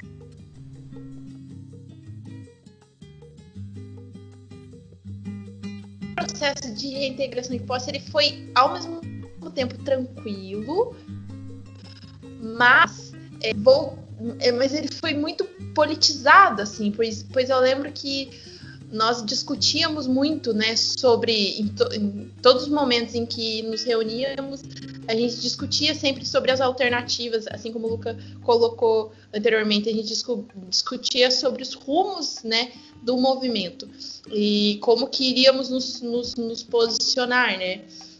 E eu lembro que é, quando nos foi entregue, né, uh, o, o mandado, mandado de reintegração de posse, é, nós estávamos muito é, cientes, tranquilos, mas não deixou de ser bem emocionante, assim, porque a ocupação ela fez, ela revolucionou a vida de quem construiu ela. Ela, o movimento de ocupações ele revolucionou a vida de todos aqueles estudantes, assim, a compreensão do que é educação, né? É, revolucionou é, tanto a, a individualidade, né? Quanto a compreensão do que é ser um ser coletivo, né? Do que é estar coletivizado, é, do que é o que é política, né? O que é a politização, o que é um movimento social, o que é ser estudante no Brasil. Então, é, naquele momento em que os estudantes, né, eu não participei da reintegração de posse do regente, né, mas aqui do Borel, sim, eu lembro que foi muito chocante, assim, e, e ao mesmo tempo é, tem, existe essa, essa né, ambiguidade. Foi chocante, mas ao mesmo tempo tranquilo, porque nós sabíamos o que tínhamos feito. Nós sabíamos pelo que estávamos lutando. Nós sabíamos exatamente o, o qual era o nosso objetivo. É, é, a gente sabia exatamente quais eram as nossas pautas e o que, o que nos movimentava, o que movimentava os estudantes. Era, é, era muito claro, era muito óbvio, era muito, é, é, é, era muito pé no chão, assim, sabe? Então, mesmo né, todo, todo mundo triste né, por ter que né, deixar a, a escola, né?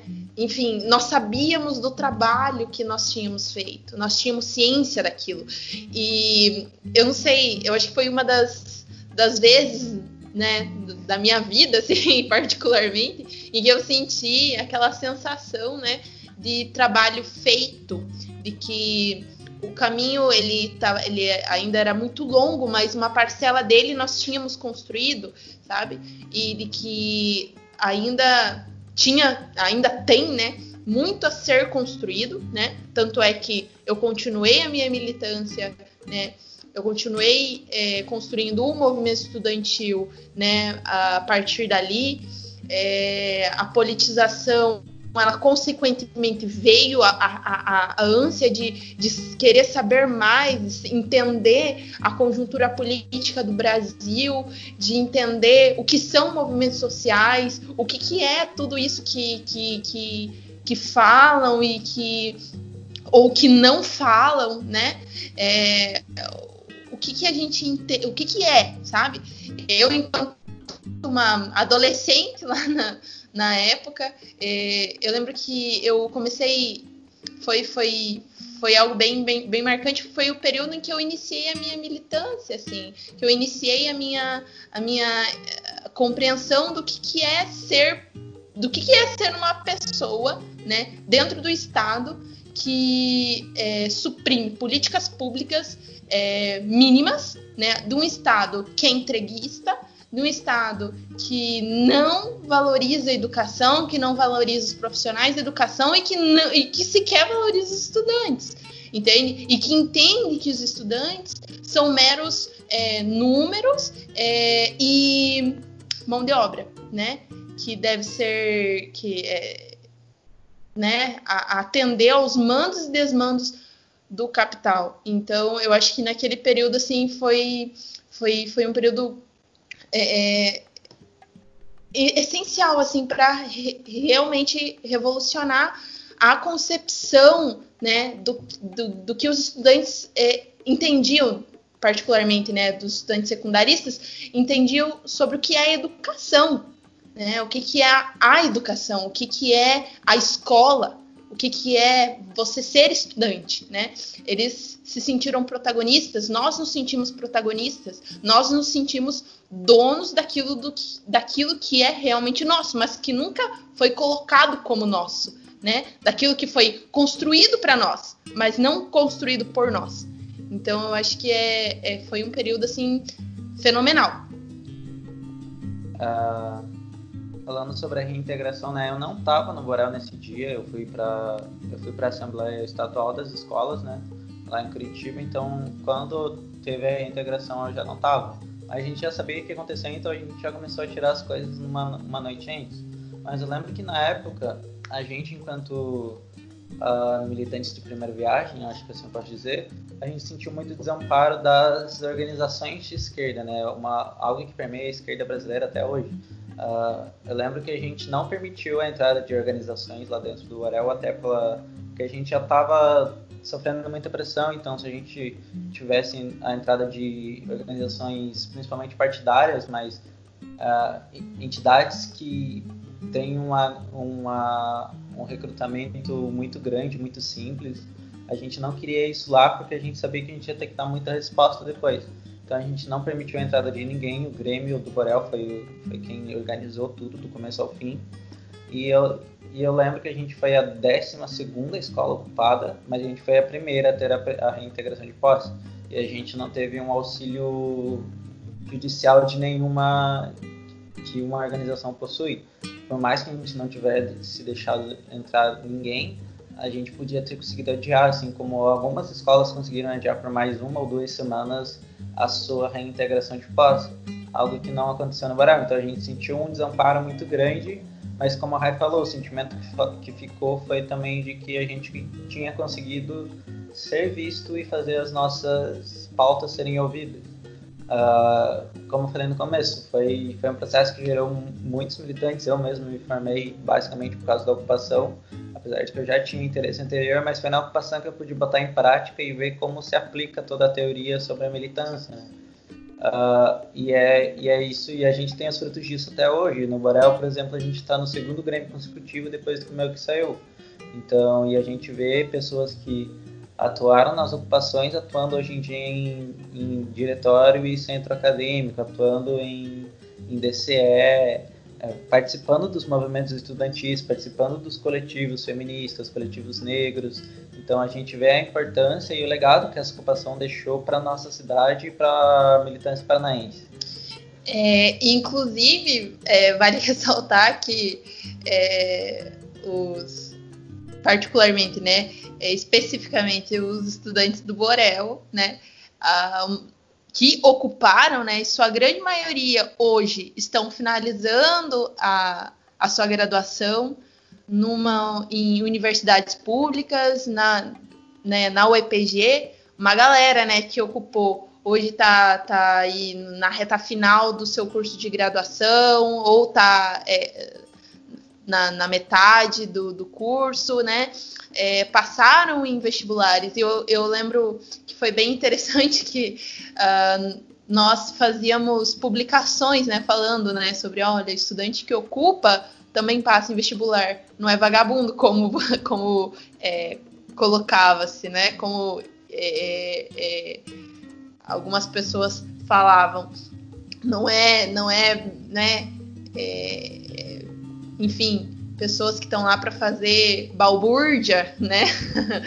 é, então foi bem, foi bem emocionante também nesse, nesse momento em que a gente passou no vestibular, né? Que inclusive foi no mesmo ano, né?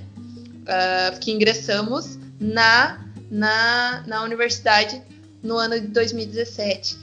Então, é, é, muito gratificante a gente ver esse movimento.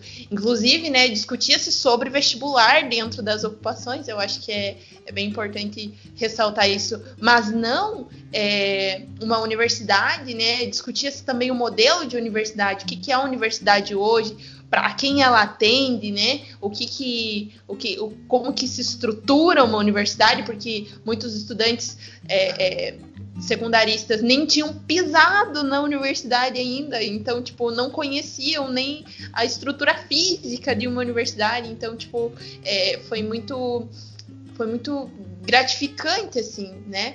Uh, e hoje a gente percebe que as pessoas que ocuparam os colégios, que ocuparam seus colégios, são, são pessoas assim que se formaram politicamente e humanamente, né? Elas formaram pessoas que, que entendem o que é de fato é, ser coletivizado, o que é a coleti o coletivo em si.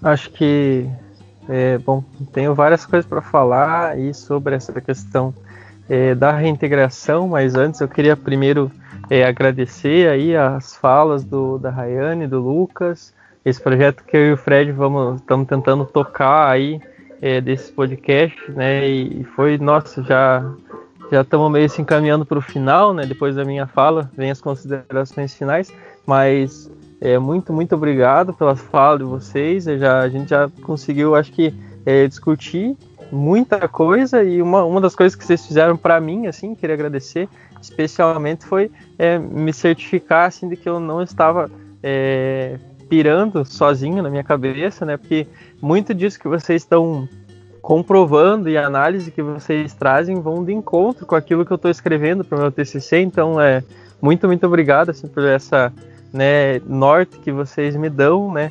Para justamente continuar e man manter esse pensamento, né? Essa ideia das ocupações como um, um, marco assim de transformação e de construção política para aqueles estudantes, né? Aí eu tô todo saudosista, assim, todo cheio dos agradecimentos, porque acho que estou com saudade da minha ex, da nossa ex, e aí aquela fala dela, né, é, que a história será implacável com aqueles que se julgam, julgam, julgaram vencedores naquele momento, né? Com certeza nas nossas falas a gente pode perceber a história já está mostrando quanto ela foi, né? Aqueles que disseram ah vencemos porque agora eles des desocuparam as escolas, né? vencemos porque o Estado é, agiu como de praxe, né? O Estado já o, o aparelho estatal já sabia exatamente o que fazer com as ocupações quando elas começaram, né? E nós sabíamos que seria assim, né? Nós ia sobreviver um momento, é, uma hora ou outra ia chegar uma, uma reintegração de posse, né? Justamente por aquela ideia de que o Estado é, é o dono da escola e essa dimensão que não é muito bem colocada, né? A gente vive numa democracia, mas a democracia não, perpassa a base, ela não perpassa o chão. Tanto é que quando, quando a gente puxa e a gente puxa uma ação, no meu ver e na minha concepção de educação hoje, é assim que deve haver, é assim que deve ser uma educação democrática que perpassa pela decisão de alunos também, dos estudantes, para a construção da educação. E é isso, e é assim que se dá é, uma educação democrática, uma educação popular, e acho que a ocupação ela ensinou isso, essa perspectiva prática e que a gente conseguiu levar para analisar também a, a, universidade, o que a gente entende por ensino superior e tentar pensar é, projetos de, de, universidade de fato democráticos, de fato populares. Acho que como é, a gente pode perceber, a gente dá um tom bem grande para a prática e a gente percebe quanto essa prática ela é, se relaciona dialeticamente com a nossa teoria, né, com o nosso olhar é, de análise sobre a realidade. Então, é, e a gente percebe disso como as ocupações elas forjaram isso e ajudaram a construir isso, essa praxis nossa, é, a título de só para colocar assim, né? Ah, esses três aí estão loucos, não tem nada a ver com o que eles estão falando. Olhe então as últimas gestões do, dos DCEs da UEPG e faça as contas de quanto desses ali foram forjados naquele outubro lá de 2016, né, nas ocupações. Olhe quantos, olhe da composição de greves, dos comandos de greve, olhe nas gestões dos CAs DAs, olhe, olhe para o movimento estudantil organizado da UEPG, assim, que existe de verdade, né, não aquele que aparece para ganhar eleições, enfim, é aquele que atua ou tenta atuar na realidade, veja quanto ele foi forjado naquele aquele outubro de 2016 das ocupações. Eu não, agora falando especificamente da, da, da reintegração de posse, né, e tal, é, eu não estava lá no dia também, mas como o, o Lucas e a Rayane falaram, a gente já sabia, então a gente já foi se organizando e tal, e as coisas já foram meio que acontecendo naturalmente. Era aquela sensação de, putz, perdemos, mas nós também ganhamos, porque algo maior, né? Naquele momento eu não vislumbrava nada, assim, é, como que aquilo ia ser continuado. E, e talvez por um olhar mais pessimista da realidade, tipo, a gente só está perdendo depois de lá, né? Não, não, teve mais nenhuma movimentação tão grande. A esquerda ela não conseguiu dar respostas ainda aos ataques que, que vem, vem sofrendo. É, mas, contudo, é, acho que essa, esse poder popular que começou a ser forjado lá, minimamente, né? E que precisa ser agora tratado, politizado, cuidado, é, mas ele teve uma semente naquelas ocupações que é, eu sou muito otimista, assim, ela, ela ainda pode nos dar e está nos dando muitos frutos, né? É, é, que de uns anos para cá a coisa tá ficando mais feia, tá, tá um pouco difícil, assim, né? Mas, enfim, é, acho que ela ainda pode ser muito positiva, né? É, aquela reintegração de posse, acho que o sentimento era muito esse, né? Ela, a gente já esperava e aí ficou meio naquele uma hora ou outra vai sair, né? Uma hora ou outra os juízes não vão, né? É, é a velha tática do aparelho estatal de enfrentar movimentos sociais que é o tempo, né? E ele tem tempo, a gente não tem tempo pela dinâmica do é, que se estrutura uma sociedade, né? E aí é isso, é esperar o movimento ir perdendo as forças e a própria sociedade civil fez e fez o seu trabalho ali de reação contrária às ocupações e foi é, minando as forças. Isso foi um movimento meio natural. A gente foi lutando até até o último que deu, enfim. E acabou que acabou a, as ocupações acabaram ali, né? Eu, eu sou muito otimista sempre, então eu olho para as ocupações não por esse olhar mais negativo de, de, que foi o último né, movimento social mais organizado. Depois, claro, a gente teve greves, as greves gerais dos anos é, que vieram depois e tal, que foram movimentos grandes também, mas que também foram os últimos respiros assim da classe trabalhadora até o presente momento. Então, eu penso que a gente tem que buscar essa reorganização e tal, enfim, mas essas são análises do atual presente. Né? É, e, enfim, acho que aqueles estudantes e tal, apesar de que nem todos seguiram é, na militância, mas uma, uma grande parcela deles é, se seguiu e se, se passou, né, e continuou atuando aí e até se organizando ou não, enfim, mas é, é, uma herança muito grande e dessa construção do que é o ser coletivo, do que é do que é esse ser politizado, do que é esse ser que que, que vai contra aquele indivíduo neoliberal tão pregado e tão construído pelas think tanks lá que eu comentava, né?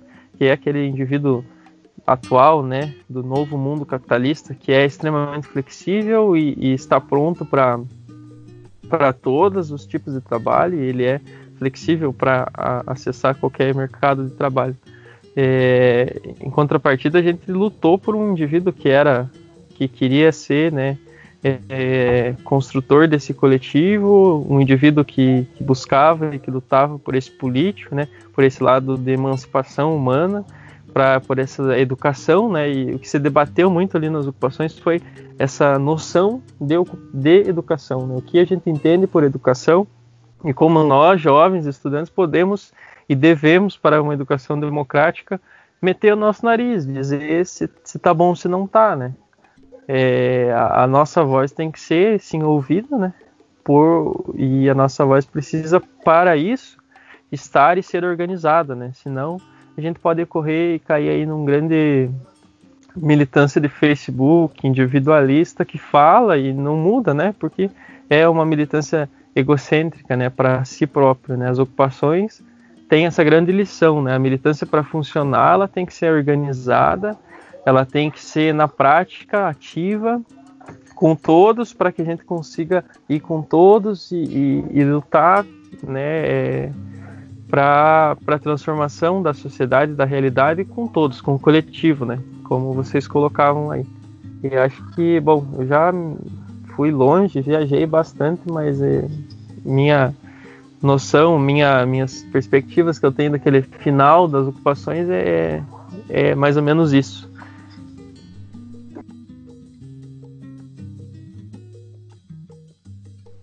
Fazendo cor a fala do Luiz ali no início, né? Eu quero agradecer muito a vocês três, né, por trazerem essa experiência que vocês tiveram com as ocupações. Eu acho que foi bem massa isso. A gente lê muito sobre, né, mas nada como uma troca assim com outros militantes e ver isso na prática a gente aprende bastante.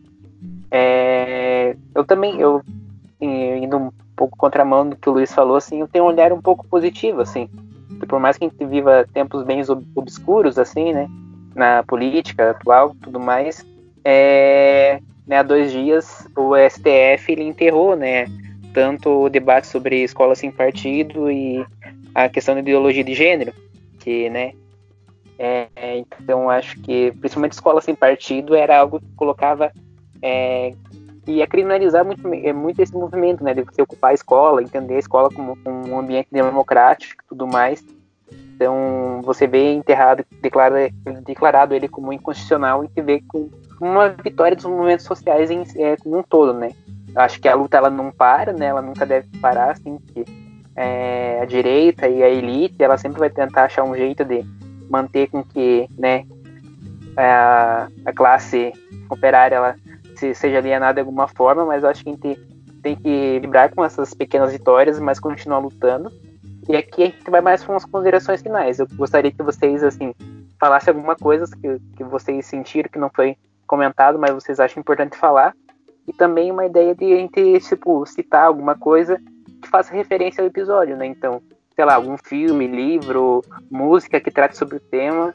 Eu acho que se vocês lembrarem, se vocês puderem fazer isso, seria bem massa.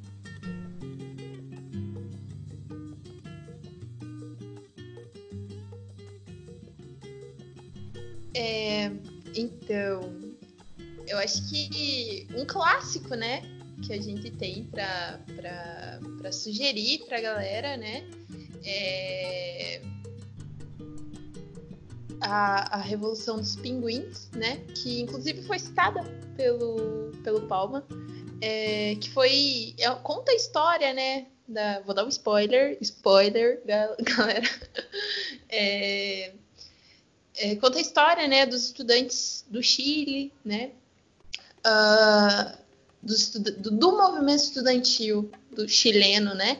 E que, que, se, que se disseminou tanto pelos, pelo movimento estudantil universitário, tanto pelo movimento quanto pelo movimento estudantil secundarista é, do Chile. E ele conta a história, né, de, desses, desses, desses estudantes, né, que tinham, assim como o Palma colocou, né, que tinham reivindicações tanto, tanto é, uh, específicas né, de cada, cada instituição, quanto é, é, pautas é, que fossem a nível nacional. E uma autora que eu gosto bastante também, né, que ela trabalha uh, é, é, a educação como um todo, né? E, e, ela coloca, né, a educação enquanto um instrumento libertador e tudo mais, é a, é a discípula, né, do Paulo, Paulo Freire, que é a Vanilda Paiva. Ela é uma, uma estudiosa, assim, que ela, uh, né, ela coloca a educação, assim, enquanto um instrumento né, para a libertação do ser humano e para a compreensão né, do, do, do, da liberdade né, do ser humano enquanto condição, né, não enquanto um valor moral, mas sim enquanto uma condição de ser livre. Né, eu tenho condições de ser livre. E ela coloca a educação enquanto um, um instrumento de chegada a essa condição de ser livre, uh, a compreensão dos, da, das suas individualidades, mas também da coletivização. Então eu acho que é bem, bem legal. Eu acho que pesquisar sobre a Vanilda Paiva, ela tem alguns artigos é, em algumas plataformas. Eu acho que é bem interessante estar tá dando uma olhadinha, livros também. Uh, e uh, eu acredito que seja isso. Uh, mas também tem o documentário né, da, do, do, das ocupações de, de 2015, né, é, realizadas pelos estudantes paulistas, é, que é, eu não vou me lembrar o nome agora, mas é, aliás, é, o Acabou a Paz, isso, isso daqui vai virar o Chile, que é, foi um documentário inspirado, né? É, nas, nas ocupações do Chile, né? Mas que é um documentário das ocupações dos estudantes paulistas. Eu acho que é bem, é bem, são, são é, algumas recomendações aí que eu tenho a fazer, é, além de, né, de todo, de todo, né? Se a gente colocar aí na, na nossa, nossa no Google aí, né? Na nossa plataforma, né? Gigantesca que é a internet, uh, a gente pode ter acesso aí a muitos, assim como é, é, informações não tão boas, mas informações também muito boas sobre é, a compreensão do que é educação, o que, é essa política pública, né? Eu acho que entender também o que, o que são políticas públicas, como que se dá a estruturação, eu acho que é bem importante. Eu acho que é, é, essas, as, essas são as minhas recomendações. É, eu também queria agradecer ao Fred, ao Palma por por terem me convidado, convidado o Luca. E, sei lá, acho que relembrar tudo isso é, é, bem importante, porque daí a gente mantém vivo, né? A nossa. aquela. Uh, expectativa que a gente tinha, a força que a gente tinha, a gente relembra toda a nossa organização, né? A força do movimento, a força dos estudantes, a força da educação. Acho que é, é bem importante a gente manter vivo isso agora, né? Principalmente agora, né? Que a gente é, vivencia mais uma vez momentos sombrios, né? Momentos que não são nada auspiciosos aí, né? Pra gente e nem para educação. Eu acho que a gente manter vivo esse sentimento é essencial agora. Então, para que a gente possa tocar em frente, né, rumo ao horizonte assim, né, que, a gente acredita ser o melhor para todos, né, e principalmente para a educação. Uh, a minha indicação de leitura é um artigo do Rodrigo Diego de Souza, que é da pós, que na época né, era da pós da UFSC, e a Patrícia Correia de Paula Marcocchia, que era da pós aqui da UFPG. Eles fizeram um, um, artigo chamado O Movimento de Ocupação das Escolas de Ponta Grossa, Paraná, por Estudantes. Que escola queremos? E esse artigo ele dá todo um panorama de o que levou até essas ocupações na época, algo que a gente discutiu bastante aqui, é, como foram as ocupações, e é interessante ver que as considerações finais são sobre quais eram as, as expectativas na época, né? Então, tipo, ler esse artigo dá para dar uma dimensão bem grande do que era esperado e do que a gente tem agora, assim, tipo, é, e ele é muito interessante porque ele é, ele é bem honesto, assim, tipo, em expor do que as escolas construíram e, e, no que foi feito e porque o movimento aqui na cidade foi tão grande, né? Só uma escola não foi ocupada aqui em Ponta Grossa, então acho que esse é um artigo que vale muito a pena dar uma olhada. Uh, eu queria também agradecer, né, como a Rai falou, uh, agradecer a, ao convite do Palma e do Fred. Esse é um projeto muito legal, assim, tipo, relembrar da ocupação é, é muito bom, assim, porque a gente a gente vê o quanto a gente cresceu de lá para cá e como esse momento foi decisivo para a gente começar a crescer mesmo, né? Tipo, como pessoa, como militante e enxergar e formar a gente enquanto ser social, né? Uh, eu acho que é isso. E, e é isso. Desejo sucesso ao projeto de vocês. Muito, muito obrigado aí, Lucas e Rayane. É, obrigado pela indicação. Aí depois a gente vai colocar junto da, do, do podcast lá essas indicações, algumas delas, né? É, a, a, dos, a dos filmes e tal, para a galerinha que estiver acompanhando aí quiser se aprofundar mais vai, vai poder olhar. A gente agradece mais uma vez aí a presença de vocês.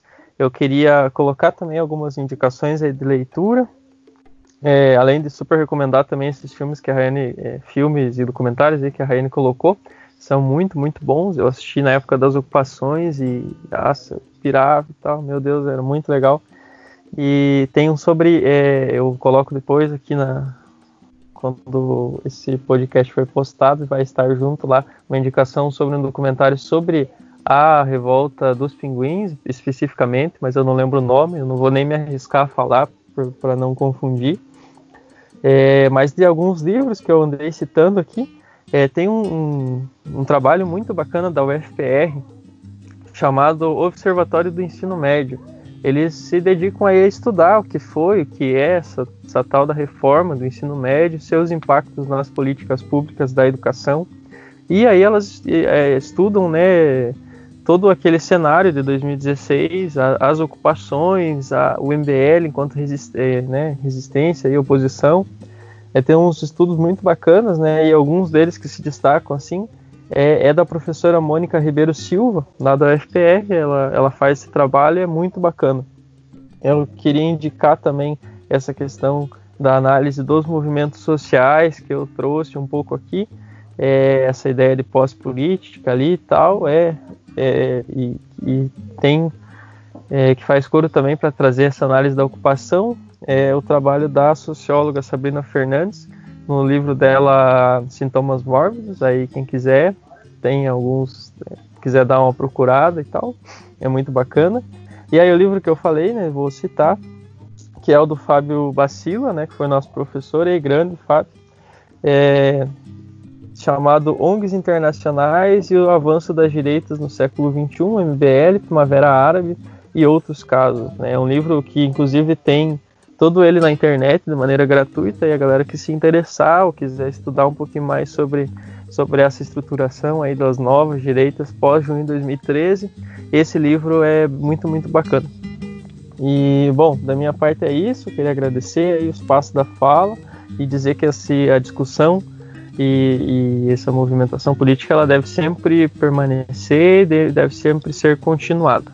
E é isso aí, Fred, se quiser fazer seu encerramento aí. Beleza. É, quero agradecer mais uma vez todo mundo que falou, né? O pessoal que está ouvindo. É, eu queria fazer uma indicação também. Não é tanto uma indicação sobre ocupações em si, mas é de um educador muito importante do Brasil, mas que fala sobre muito essa questão de ter a educação como é, uma vivência política e que a educação faz com que a gente né, se torne, a gente perceba que a gente é sujeito político e histórico, que a gente faz nossa própria história, que é o Pedagogia, é, deixa eu só pegar direitinho o nome aqui, do livro do Paulo Freire, mas, peraí, que é o Pedagogia da Autonomia, também tem o Pedagogia como Prática de Liberdade, são dois livros do Paulo Freire que falam muito essa questão de a gente entender que os estudantes, eles também, né, os alunos, eles são eles são sujeitos à sua própria história, né? Então eles não são tábula rasa que a gente vai chegar lá e depositar conhecimento. Acho que isso é uma noção importante para a gente entender como que se deu esse processo de ocupação, né? Que estudantes eles não estavam sendo alienados pelos professores, eles tinham a sua própria percepção e as suas convicções quando estavam lutando pela, nas ocupações. E Paulo Freire sempre é bom lembrar desse contexto que a gente vive, né? Porque Paulo Freire é um dos maiores medos desse nosso desgoverno. E eu queria agradecer a todo mundo que, tá, que ouviu esse episódio de mais uma hora. E só lembrar mais algumas coisinhas, que é, se puder, fique em casa, lave as mãos, usem álcool em gel, conseguir achar, e vamos se cuidar. A gente vai passar por todo esse processo e por tudo isso a gente vai poder é, estar junto novamente. E agradeço a todo mundo que está ouvindo. É isso. Valeu, pessoal.